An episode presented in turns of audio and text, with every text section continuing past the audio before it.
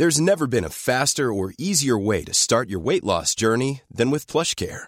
PlushCare accepts most insurance plans and gives you online access to board-certified physicians who can prescribe FDA-approved weight loss medications like Wigovi and Zepbound for those who qualify. Take charge of your health and speak with a board-certified physician about a weight loss plan that's right for you. Get started today at plushcare.com slash weight loss. That's plushcare.com slash weight loss. plushcare.com slash weight loss.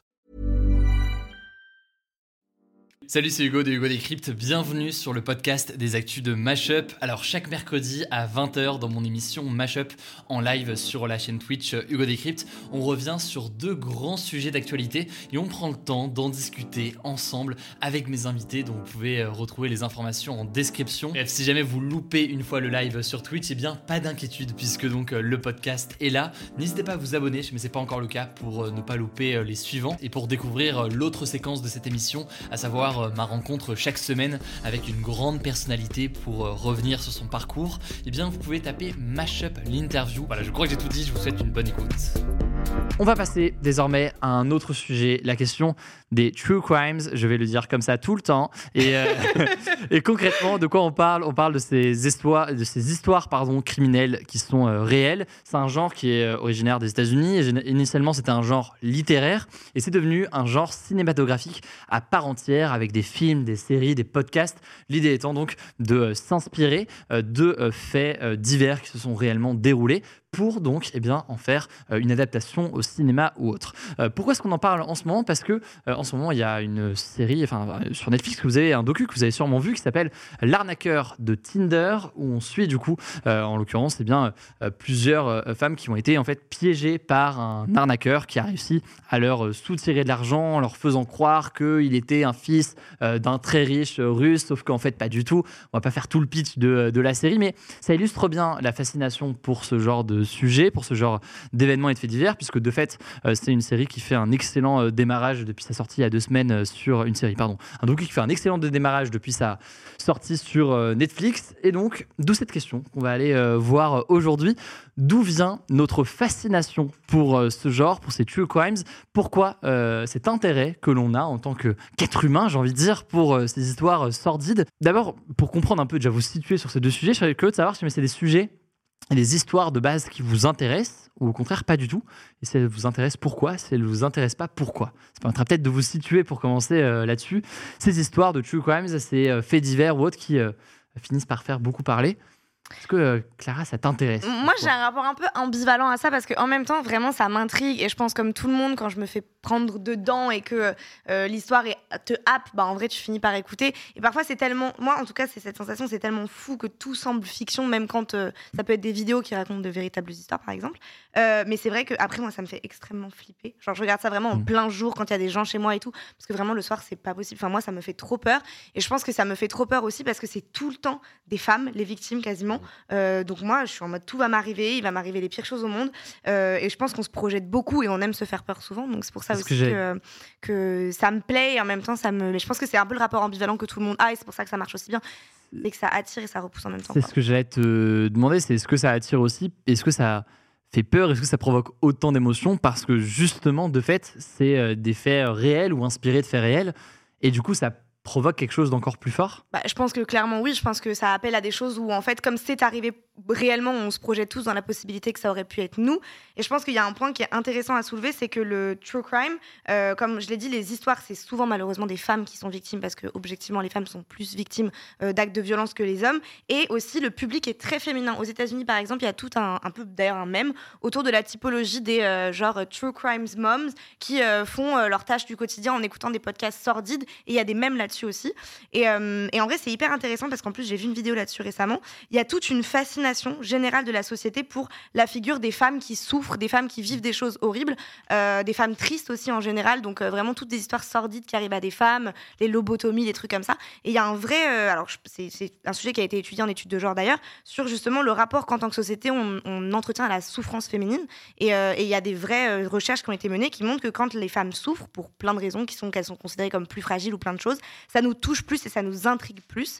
Et, euh, et je pense qu'il y a vraiment ce ressort-là qui joue beaucoup euh, sur succès du, true crime. Je précise au passage pourquoi est-ce qu'on parle de true crimes pour préciser un peu le terme? C'est un anglicisme effectivement, mais c'est pas c'est pas la traduction de faits divers. En l'occurrence, quand on parle de true crimes, c'est littéralement ce genre qui soit littéraire, cinématographique ou autre qui est poussé. Donc c'est un terme effectivement euh, on n'a pas vraiment d'équivalent en français, ou alors peut-être qu'on va en trouver un au fil de la de la discussion. Euh, mais c'est à distinguer de faits divers. C'est pas le même le même terme. Les faits divers, c'est l'événement en tant que tel, alors que ce, ce terme de true crimes, il désigne toutes ces œuvres, qu'elles soient cinématographiques, euh, littéraires ou autres, qui peuvent être créées à partir de faits divers, euh, le fameux inspiré de faits réels qu'on voit, euh, que je vois ici dans le, dans le chat. C'est un petit peu ça.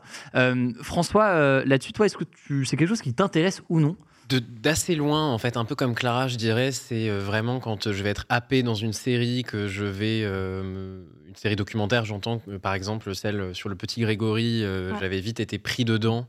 Euh, mais sans avoir une attirance particulière pour euh, ces faits divers-là, ou bien même ces, ces, euh, émissions. je pense à Faites entrer l'accusé, à enfin, toutes les émissions qu'on voit sur les chaînes de la TNT mmh. à, 21h.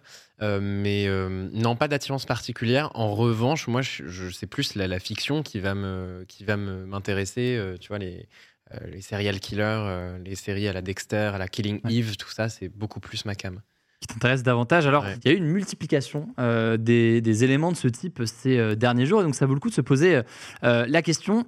Il y a, on le disait à l'instant, ce, sentiment de, reconnaissance à, avoir, à avoir, parce qu'on sait que c'est un fait réel, que ça pourrait nous arriver. Le côté ça pourrait m'arriver, c'est quelque chose qui est très présent souvent quand on en parle, quand on en parle pardon, à des gens qui font face à ce genre de, de série.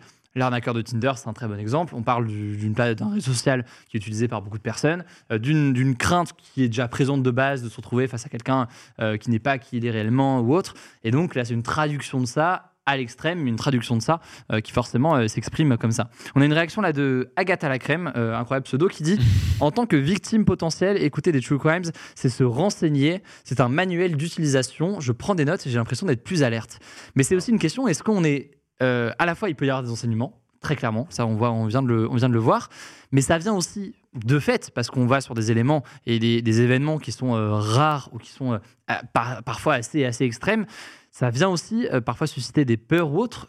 Est-ce que c'est vraiment le meilleur, la meilleure forme d'apprentissage, ces éléments-là? C'est une vraie question, hein, je n'ai pas, pas la réponse. Ça peut, j'imagine, aider à, à sensibiliser, mais jusqu'à où C'est intéressant de le, voir. Mais je pense qu'il y, a aussi un truc euh, qui n'est pas forcément euh, euh, hyper glorieux, mais en, tant qu'être humain, on a quand même une attirance pour tout ce qui va être culture du choc. En vérité, le choc, quand les choses nous bouleversent ou nous touchent, ça va, ça va être efficace pour nous. Et là, en l'occurrence, on est dans la culture du choc parce qu'on va vraiment chercher à se faire peur, on va vraiment chercher. Il y a vraiment des podcasts de true crime qui sont extrêmement visuel. Enfin, moi, j'en ai écouté où vraiment je ne pouvais pas. Enfin, c'est très, très décrit.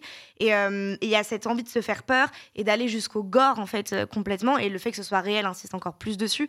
Et euh, c'est du, du film d'horreur plus, plus, plus, plus, en fait, le true crime. C'est mm. littéralement des faits réels. Et puis, il y a aussi la qualité de la mise en fiction. Et en vrai, ça, c'est quelque chose qui est quand même très fort. Mm. moi, je pense au dossier de Society, par exemple, sur l'affaire Xavier Dupont de Ligonnès, qui, en vrai, ont été de la mise. Enfin, moi, quand je les lisais, j'ai l'impression de lire un, un bon mm. roman, quoi. Il y a de la mise en fiction, totalement par la qualité d'écriture des journalistes, et en l'occurrence, en plus, c'est des vraiment bons dossiers journalistiques, mais euh, la, mise en fiction, elle va nous, nous, toucher encore plus parce que c'est des choses qui vont euh, aller au-delà juste du fait qu'on nous raconte euh, un fait divers, d'ailleurs, c'est qu'il y a quelque chose d'émotionnel derrière aussi. Quoi. Et ça a été un carton absolu, donc c'est encore un très bon exemple. Society, là, cette série qui a été diffusée, c'était il y a deux ans, je pense, maintenant, hein, c'était en 2020. C'est sorti en livre, je crois, d'ailleurs. Ouais, qui, a fini par hein, un livre qui a très bien euh, très bien euh, fonctionné. Ça montre bien que ça fascine. Pareil, l'arnaqueur de Tinder, c'est le, dans le top 5 des plus vus en ce moment sur, euh, sur Netflix. Et, là, je, retombe sur une, une citation d'une psychologue qui était dans un article de Vice qui a été publié en mai 2021, justement sur cette question de la fascination pour les true crimes, et qui disait Des pensées telles que ça pourrait m'arriver se développent. Suivre un crime nous donne une idée, une idée de ce qu'on peut faire nous-mêmes pour éviter ce genre de situation euh, horrible. Donc c'est un bon exemple de, euh, de tout ça. Il y a aussi un effet qui est, qui est notamment euh, évoqué là dans le chat, c'est la notion de catharsis, qui peut être assez importante ici. Alors qu'est-ce qu'on entend par la catharsis? J'ai l'impression que c'est un terme qu'on voyait beaucoup quand on était au, français. au bac français. Exactement. quand on parlait de, de, théâtre ou autre, c'est cette capacité à, à, vivre des émotions par procuration, d'avoir une forme de... ouais, purger nos passions, ouais. Exactement. Purger, nos passions, oui. Exactement. Exactement. Et donc là, il y a une forme il y a une forme de ça finalement, d'aller euh, vivre euh, des émotions par euh, procuration et, et, ce qui peut ensuite apporter un certain soulagement bah, de voir, là dans ce cas précis, que ces atrocités ou autres bah, se passent hors de chez nous et hors de notre situation à nous. Et en même temps, enfin, ces true crimes sont parfois ultra intéressants et très prenants parce qu'ils interviennent dans un univers qui peut sembler familier. Euh, Oui. Je pense notamment par exemple l'affaire du petit Grégory. Elle est très frappante parce qu'elle arrive dans un petit village tel qu'on euh, pourrait tous se le figurer. Euh, Il y a eu énormément de rebondissements médiatiques dans cette affaire et euh, c'est aussi le fait que ce soit proche de chez nous, euh, qui fait que ça a un impact dans la presse. D'ailleurs, bien souvent, on sait que les sujets qui se passent près du lecteur vont avoir plus d'impact. La loi que c'est du fait mort divers. kilomètre. Exactement. Exactement. Et euh, justement, ces faits divers qui sont parfois appelés les chiens écrasés, Mm. qui sont depuis toujours un élément que, qui fédère largement euh, dans la presse. Alors, euh, il y a encore aujourd'hui des publications qui sont spécialisées là-dedans, euh, Nouveau Détective, le maga- Détective Magazine, ce Ouais. genre de, de choses, qui pour le coup, même dans la titraille, vont à fond sur le côté euh, que tu évoquais très bien, Clara, de très sensationnaliste, de on va vouloir se faire peur. euh, mais euh, il y a toujours eu ça dans la presse et dans la façon de, de- concevoir les faits divers. La, loi du mort kilomètre, pour ceux qui ne, connaissent pas forcément, c'est cette, euh, c'est pas une règle, mais c'est une sorte de principe qui a été euh, énoncé d'une façon ou d'une autre, qui euh, dit et suggère que, eh bien, en tant qu'humain, on a une, un, intérêt pour ce qui se passe au plus près de chez nous, et on va être davantage touché parfois par le chien écrasé en face de chez nous que par des centaines ou des millions de morts à l'autre bout du monde. Et d'où cette question, dans le cas d'un traitement journalistique, d'intérêt parfois pour des sujets plus proches de chez nous, quitte à ce qu'ils soient peut-être moins importants. Alors comment définir l'importance d'un sujet, c'est toute une, question, mais c'est ça la loi du mort kilomètre. Et donc là, ce qu'on voit, c'est effectivement que certains, euh, certaines histoires, bah, le fait de se dire ça aurait pu être moi, ou alors ça s'est passé en face de chez moi, ou la personne dont on parle, ça peut être, euh, ça aurait pu être mon, je sais pas mon fils, mon frère ou un ami que je vois en face. Euh, ça, vient renforcer ce sentiment de, enfin cette émotion aussi derrière qu'on voit là quoi. Moi, j'ai une réflexion, d'ailleurs, ça m'intéresserait d'avoir votre avis à tous les deux, parce que moi, parfois, en tout cas, c'était une sensation que j'avais eue quand j'avais vu cette série sur euh, l'affaire du petit Grégory, c'est que moi, j'ai un peu une sensation de gêne aussi parfois, euh, de me dire, on continue un peu quand même de faire de l'argent, de pousser euh, les gens à consommer un contenu sur la vie réelle de véritables personnes. Mm. Parce que voilà, moi, je le rappelle quand même que les parents du petit Grégory, ils ont refait leur vie, ils ont déménagé, ils sont toujours vivants, en fait, c'est des personnes euh, qui ont une vie. Et moi, je suis toujours quand même un peu questionnée par la façon dont on utilise quand même leur vécu, qui est quand même traumatique, hein, pour aller créer du contenu, créer de l'attention, remettre encore sur le tapis des, événements euh, passés qui sont douloureux. Euh, et, le true crime, en vérité, c'est quand même souvent des événements relativement récents. Euh, et je suis quand même un peu questionnée par la façon dont on utilise quand même des vécus tristes et, qui peuvent potentiellement être dommageables pour les personnes concernées pour créer du divertissement, en fait, parce que c'est clairement du divertissement. Je sais pas si ça vous fait cette, cette impression-là aussi ou pas du tout. Si, moi, je trouve qu'il y a- il y, a vraiment un côté voyeuriste. Moi, c'est pour ça d'ailleurs j'ai toujours du mal avec euh, les émissions euh, qu'il peut y avoir, euh, comme ça, même maintenant BFM TV, qui a priori est plutôt une chaîne d'infos en continu, a bien flairé le, Le euh, filon, ouais. et donc euh, se met à faire carrément des émissions d'une heure Oui. où tu as quasiment même plus de bandeau en bas d'actualité, mais c'est 100% sur euh, l'affaire Jonathan Daval, euh, sur Nordal Lelandais, etc. Et moi, ce côté voyeuriste, ouais, il, il me dérange et en même temps, ça dit bien quelque chose sur le fait que ces faits divers, lorsqu'ils sont très couverts médiatiquement, qu'il y a une forte attention de l'opinion publique dessus, c'est quasiment des faits divers qui deviennent des faits sociaux, Oui. qui appartiennent plus totalement aux protagonistes, qui deviennent eux-mêmes euh, des sortes de, euh, euh, si on reprend euh, l'analogie de la catharsis, quasiment des, des personnages de théâtre dans lesquels on va mettre, nous, nos représentations, nos, cos- Nos nos peurs, conceptions, nos peurs, exactement. Et, et par ailleurs, parfois avec euh, certains euh, biais, ces biais-là, parfois, c'est bah, le fait que justement, on est dans le cadre d'un film, et comme on est dans le cadre d'un film, eh bien, euh, ça peut venir aussi avec une forme de glamourisation Mm. parfois de certains comportements ou de certaines choses qui ne sont pas forcément euh, euh, normales ou qui peuvent faire euh, polémique ou autre. Et C'est une question qui revient souvent Ouais. sur des, euh, des œuvres comme ça de fiction mais inspirées de faits réels où on choisit des acteurs qui vont parfois être connus. Euh, Il y a la question de, il me semble, de Zac Efron avec Oui. euh, Ted, Ted Bundy qui avait joué le rôle d'un tueur, d'un tueur en série. C'est des questions comme ça et des, des exemples qui montrent que bah, il y a aussi une responsabilité d'une certaine façon euh, dans la production de ce genre de choses et sur les effets que ça peut produire. Euh, et c'est c'est un exemple parmi, euh, parmi d'autres. D'autant plus que toutes ces productions et ces documentaires qui se multiplient, il y a eu aussi un documentaire sur euh, Luca Rocco-Magnotta qui était Mm. euh, ce tueur, des- à Montréal, je crois, euh, avec ces histoires euh, Mm. euh, horribles oui. de chats. euh, voilà, et donc euh, Netflix en avait fait tout un documentaire, Le Petit Grégory, maintenant euh, L'arnaqueur de Tinder. Et à chaque fois, c'est quand même, moi ce qui me frappe, c'est de voir à quel point ces histoires qui avant étaient traitées sur un registre euh, certes euh, journalistique Mm. euh, et avec un, un- un soupçon de fiction dans des reconstitutions, aujourd'hui sont vendus par Netflix quasiment comme euh, des productions euh, dont on ne sait pas trop si elles sont fictives ou non, Ouais. avec voilà, une mise en scène du réel qui, je trouve, est assez frappante, voire dérangeante. Moi, enfin, pour rejoindre ce que tu disais juste sur le côté voyeuriste, il y a un côté, je trouve, dérangeant jusque dans la monétisation de ces faits qui, a priori, pourraient être juste traités au, au journal euh, télévisé. C'est intéressant d'avoir d'avoir les, les détails des contrats de ce type-là Mm. sur ce genre de sur ce genre de, de sujet concrètement comment euh, euh, comment ça se passe en termes de droit ou autre mais c'est que c'est des bons exemples on parle de Don't Fuck with Cats aussi sur Ouais, Netflix ça. Je vois qui est ouais, qui est du coup beaucoup revenu effectivement sur le euh, dans le chat c'est un exemple parmi d'autres euh, de tout ça alors concrètement qu'est-ce qui fait que ça fascine? Donc on a vu l'effet cathartique ou cathar oui cathartique, Cathartique. Ce, sera le, ce sera le bon terme l'effet cathartique que ça peut avoir le côté euh, à la fois aussi de, de pouvoir comprendre, se mettre dans des situations et, et se prévenir de certains dangers qui pourraient être présents. On voit que c'est aussi euh, présent. On voit là aussi du coup les, les risques. Euh, concrètement, du coup, qu'est-ce qu'il faut en faire? Est-ce que vous avez tendance à dire que c'est une bonne chose? C'est euh, True Crimes et la façon dont ces séries sont tournées Est-ce qu'il y a des dérives qui vont trop loin selon vous? Moi, je, voulais juste rebondir sur un truc qui m'intéresse assez, c'est que euh, donc déjà il y a quand même, de, on le voit de plus en plus, et même il y a pas mal de youtubeurs et de youtubeuses qui faisaient pas forcément ça à la base, parce que déjà c'est tout un genre sur YouTube quand même, des chaînes entières dédiées uniquement au fait de raconter des, des faits divers de façon un peu euh, mise en scène, etc. Et il y a des youtubeurs et des youtubeuses en particulier, moi je pense à Oria par exemple, Mm. qui euh, maintenant aujourd'hui c'est toute une part de son contenu que de raconter euh, des histoires de ce type-là. Et moi ce qui me frappe c'est qu'à la fin de chaque vidéo, elle dit voilà si cette vidéo peut permettre de remettre l'histoire un peu sur le devant, et si vous, vous avez vu des choses, si vous connaissez des gens qui pourraient savoir des choses sur l'histoire et qui pourraient aider le travail de la police, faites-le. Et moi, je trouve que c'est quand même intéressant de terminer ces vidéos comme ça. Euh, moi, je sais pas trop si c'est juste un espèce de ressort pour un peu euh, bah, se dédouaner du fait d'avoir été euh, justement faire quelque chose qui est un peu questionnable, ou si véritablement le true crime a un impact sur les enquêtes, j'en ai aucune idée. Ce serait une question à se poser.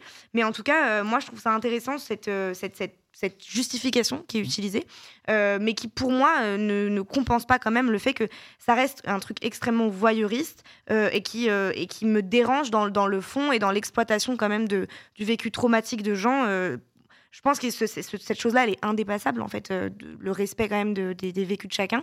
Mais, mais bon, après, chacun se divertit aussi comme il veut. hein. Pas question de juger ça non plus. Et sur l'impact euh, du réel, enfin des- de ces true crimes sur le réel. Donc là, pour l'instant, donc il y a eu une, lumière qui a été mise sur l'arnaqueur de Tinder euh, ces euh, derniers jours. Ça a permis la fermeture des comptes de l'arnaqueur de Tinder. Il y a un autre exemple de ça, c'est une actu en l'occurrence là qui est tombée aujourd'hui. Vous avez peut-être entendu parler de Marco Moli, qui lui est, surnommé le roi de l'arnaque et qui est à l'affiche d'un autre documentaire sur Netflix qui est lui sorti en novembre dernier. Et bah lui, en l'occurrence, vient d'être mis en examen. Et donc, ce qu'on voit bien, c'est que dans certains cas, ces documentaires peuvent mettre la lumière sur des histoires, peuvent faire que certains mènent leur propre enquête. Et je pense que là, euh, le cas de Xavier Dubond de Ligonnès, c'est sûrement l'un des plus importants parce que euh, on peut supposer que euh, eh bien, ce- ce- cette série par, par Society, euh, il y a deux ans, a permis de, de- de créer une sorte de fascination et aussi d'enquête chez, chez certains. Je et là, on en va du coup à un la autre police exemple. avait, euh, avait pas mal renforcé ses effectifs sur euh, cette sujet enquête à la suite du dossier de Society parce qu'il recevait une quantité astronomique de témoignages de gens qui pensaient l'avoir vu, etc. Mm. Euh, bon, pour le moment, on n'a pas de nouvelles. Mais... Non, mais, mais même, euh, le- je pense que c'est intéressant de voir à quel point euh, la France entière s'était enflammée quand on a pensé l'avoir arrêté à l'aéroport euh, à Glasgow et que c'était pas du tout lui. Euh, c'était, moi, je me rappelle, j'étais au restaurant ce soir-là et le- tout le restaurant s'est arrêté de parler de quoi que ce soit. On s'est tous mis à parler de ça. Enfin, il y a un, Ouais. un emballement général et, et national en fait autour de ces affaires qui est quand même hyper intéressant et qui montre que quand même on est tous bah, transportés par les mêmes ressorts en fait émotionnels sur ces sur ces sujets-là. Et autre truc dont je voulais parler parce que on, parlait du fait que les gens mènent leur propre enquête et tout, euh, il y a des forums entiers sur internet qui sont dédiés à l'enquête et euh, et euh, et il y a des voyantes, des médiums. Enfin vraiment il y a énormément euh, de gens qui s'investissent extrêmement fortement euh, dans ces espèces de contre-enquêtes comme ça. Et, euh, et donc je sais pas du tout où ça mène non plus, mais c'est juste une, une réalité et qui peut parfois avoir des dérives, qui est qu'il y a aussi toute une mouvance sur Internet de fascination quand même pour les tueurs en série, qui est une vérité où il y a quand même beaucoup de jeunes filles malheureusement qui ont une vraie euh, passion euh, pour euh, les tueurs en série, une vraie euh, même attirance euh, romantique, je dirais pour pour ces pour ces figures-là. Et je pense que le film avec sur Ted Bundy avec Zac Efron a aussi participé à cette romanticisation un peu du personnage où il y avait des jeunes filles qui disaient en fait qu'elles auraient aimé être à la place enfin des victimes. Donc il y a vraiment aussi des dérives qui sont hyper inquiétantes et qui, pour moi, en tout cas, disent pas qu'il faut forcément arrêter de produire ce genre de choses, mais peut-être mettre un peu plus de contexte, un petit peu plus de, de forme autour de la façon dont on les présente. quoi. C'est ce que euh, dit notamment sur Mona Cholet dans Réinventer l'amour que j'ai lu récemment. Ça aurait pu être une reco, à moins que j'ai déjà recommandé, je sais plus. J'ai jamais recommandé. Eh ben mince, j'aurais dû faire ça en début de. Ce sera pour la semaine Prochaine prochaine, c'est pas grave. Euh, mais, euh, mais qui évoque effectivement cette fascination parfois euh, euh, qui peut être présente. Et là, on a quelqu'un dans le chat qui disait, euh, Verveine Juliette, qui disait Des études ont montré que le comportement de psychopathe était parfois séduisant pour certaines femmes, notamment l'impulsivité, etc. Euh, ça explique l'intérêt euh, souvent de femmes pour des séries de ce genre euh, et pourquoi les psychopathes sont souvent représentés comme un fantasme alors que bah, de fait ils sont complètement dangereux et ça participe du coup à ça parfois dans certains, documentaires. On voyait, on parlait de, youtubeurs tout à l'heure, je vois que dans le chat ça parle beaucoup de Feldup, je sais pas si vous connaissez Feldup, mais c'est un youtubeur qui parle beaucoup au final de ce qu'on peut appeler euh, être des, euh, des true crimes. Euh, on peut parler dans un autre style euh, de, euh, de Squeezie avec ses traits d'horreur, Ouais. qui euh, d'une certaine façon aussi... euh, C'est euh, complètement parle- du true crime euh, sur YouTube. hein. c'est complètement des true crimes et c'est sûrement d'ailleurs la forme la plus connue. Sans le savoir, c'est c'est un élément qui est, euh, qui est majeur. Euh, on voit bien que ouais, c'est quelque chose qui forcément fascine, forcément intéresse euh, et, les youtubeurs aussi du coup se, euh, en fait, euh, le voient et font qu'ils en, font qu'ils en parlent et ça, ça, montre à quel point c'est important. Quoi. Donc on voit que c'est très, très présent. Sur les autres éléments potentiellement qui... les questions qu'on pourrait se poser là-dessus, c'est là on parlait de l'embellissement de la réalité. Ce que ça montre aussi, c'est qu'on est sur des genres qui sont à la fois entre du documentaire et à la fois, enfin, c'est une forme à mi-chemin entre du journalisme et du récit. C'est d'ailleurs le principe d'un travail euh, de documentaire, hein, c'est que euh, on va avoir un, un docu de 52 minutes sur, euh, une, sur un sujet quel qu'il soit qui est réel. Il va y avoir un travail journalistique, mais mêlé à des principes de scénaristique ou autres qui sont parfois rattachés à du cinéma. Mm. Ce qui pose forcément aussi là euh, des questions de, euh, bah, de responsabilité, que ce soit des plateformes, que ce soit des réalisateurs ou autres, dans le traitement qui va en être fait. Euh, Est-ce que c'est-à-dire qu'il y a des règles qui doivent être fixées sur ce genre de choses pour limiter ou même une responsabilité en fait des plateformes dans ce genre de, dans ce genre de, situation? Est-ce que les plateformes doivent faire gaffe à ça selon vous? Bah, je pense que les plateformes, en vérité, c'est un peu compliqué de leur imposer autre chose que le leurs propres intérêts. Enfin, je veux dire, évidemment que pour euh, des Netflix ou des choses comme ça, euh, c'est lucratif, ça fonctionne bien. Euh, eux, ce qu'ils vont chercher, c'est à créer de l'attention autour de leur production. Donc, je pense qu'en tout cas, ça ne viendra pas d'elles. Ça, c'est clair et net, parce qu'en vérité, on le voit, ça fonctionne très bien. Ça a créé de l'attention. le public répond présent à ce genre d'offres. Et je pense que plus, plus c'est mis en fiction, plus c'est mis euh, euh, en forme avec un peu des cliffhangers et des choses comme ça, euh, plus ça fonctionne aussi parce qu'évidemment, plus les ressorts de la fiction sont utilisés, plus c'est efficace auprès du public. Donc, un, sais pas- un cliffhanger, c'est quoi juste pour ceux qui c'est euh, laisser un suspense à la fin d'un épisode ou à la fin d'une scène pour donner envie euh, euh, aux watchers. Je- ok, la traduction française. aux viewers, aux spectateurs, Aux spectateurs, voilà. aux... Excuse-nous. De... Ouh là là, excusez-moi pour ce bilinguisme. Euh, c'est de donner envie de, de continuer, de cliquer sur l'épisode suivant. Et euh, tout ça, c'est des ressorts qui euh, sont hyper utilisés aussi dans ces formats-là parce que ben, on a envie de donner aux gens de l'envie de continuer. Donc je pense pas que ça viendra des plateformes dans la mesure où elles, elles continueront à tirer le filon jusqu'à ce que ça ne fonctionne plus. Euh, donc peut-être, oui, qu'on pourrait envisager, en tout cas, euh, dans un respect des clauses de vie privée ou des choses comme ça. Je sais pas du tout d'ailleurs comment ça, ça fonctionne. Est-ce que le fait d'utiliser le ressort journalistique permet justement d'éviter un peu d'avoir à répondre à des engagements de type euh, respect de la vie privée ou quoi? Je sais pas du tout. Euh, D'ailleurs, je sais pas comment se vendre, par exemple, la série sur le petit Grégory. Je sais pas si c'est vendu comme du journalisme ou vraiment pas du tout. Euh, je pense que le fait de dire que c'est du journalisme permet justement de raconter un peu. En tout cas, d'utiliser autant le sujet qu'on veut. Euh, je pense par contre que oui, il y a, peut-être des questions, en tout cas d'éthique à se poser euh, sur ces questions-là. Ça, c'est sûr, c'est clair et net. Sur, euh, en l'occurrence, l'implication parfois des, euh, des- de- du public ou autre, euh, il y a un commentaire intéressant là de, de Mathilde qui dit Ce qui est intéressant aussi et troublant, c'est de voir l'impact des réseaux sociaux ou l'implication qu'ils peuvent avoir dans des affaires policières ou criminelles. Par exemple, la jeune femme qui était en road trip avec son compagnon Oui. et qui avait disparu aux États-Unis, ça s'est passé donc l'année dernière. Toute l'Amérique, ou presque, s'était mis à sa recherche via les réseaux sociaux. C'est le cas du coup de Gabi Petito, dont on avait appris du coup le décès. Il y avait toute une enquête avant que euh, le, 20 le 22 janvier 2022, euh, eh bien son petit ami euh, reconnaisse que euh, il a il confesse en fait le meurtre de sa petite amie. C'est encore un exemple parmi d'autres euh, où là littéralement, voilà, c'est ce que dit Mathilde. on a l'impression que les États-Unis s'arrêtaient d'un coup et il y avait une, un intérêt pour pour ce crime-là et à mener cette enquête-là. On en revient à cette question de la loi mort kilomètre, parfois beaucoup plus que euh, bah, certains sujets, on imagine mal, euh, typiquement c'est un peu bizarre de le dire comme ça, mais que euh, quand il se passe des événements mondiaux, comme je sais pas ce qui a pu se passer à Kaboul il y a six mois en Afghanistan, d'un coup dans un bar on se met à s'arrêter parce qu'il se passe un événement majeur et tout le monde regarde ça quoi.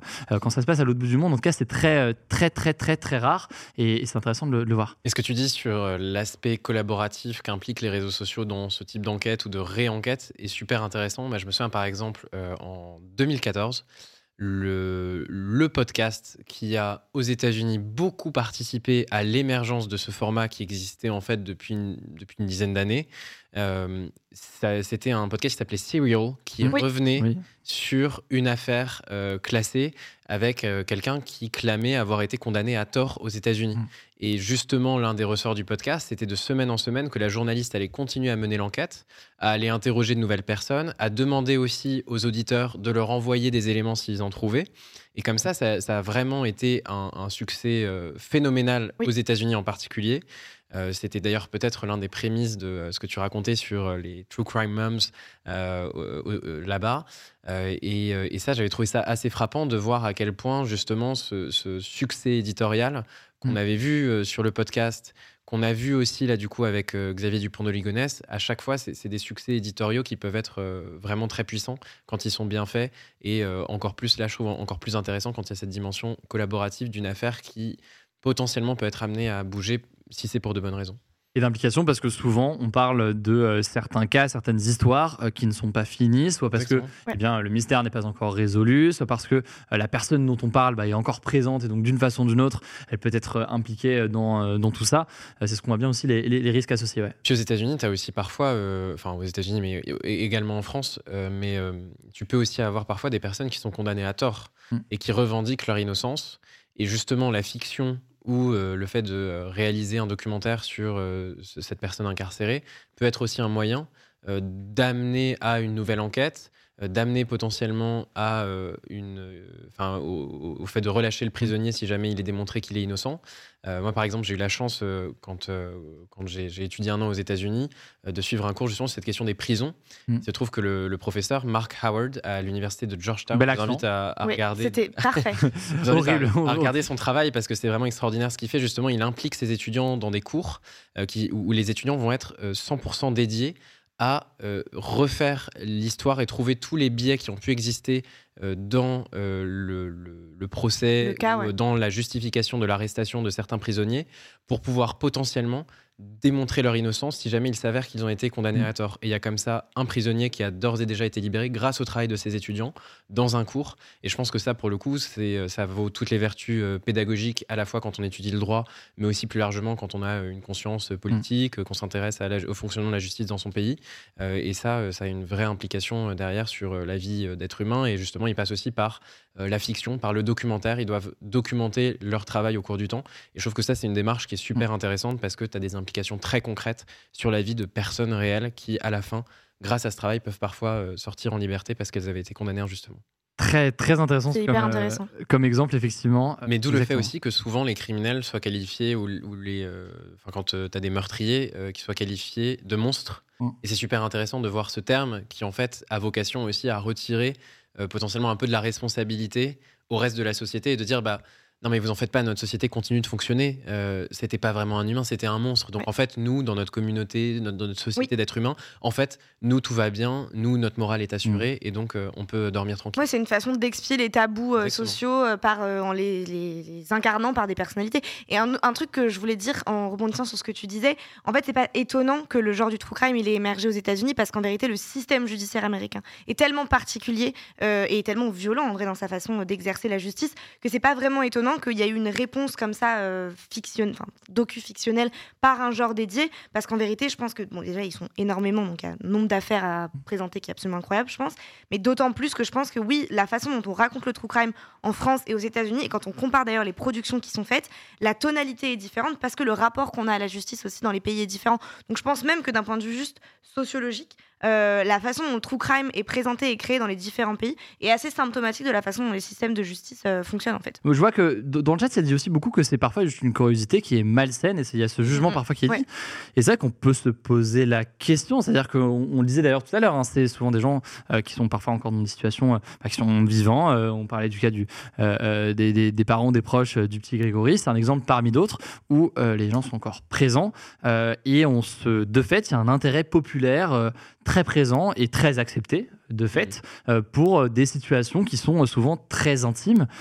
Et, euh, et forcément, c'est une question aussi qui en découle. Est-ce que ça rend la chose malsaine ou pas d'avoir cette, cet intérêt pour un, des cas aussi, aussi privés? En tout cas, je vois que le, le sujet et le, le débat est bien présent dans le, dans le chat. C'est un ressort euh, certainement naturel, ça rejoint un peu ce qu'on disait. Moi, je- il me semble avoir lu que, euh, par exemple, hein, euh, Jean-Paul Sartre et une Simone de Beauvoir s'affichaient euh, dans les années 70 avec euh, Nouveau Détective, et ils lisaient Nouveau Détective.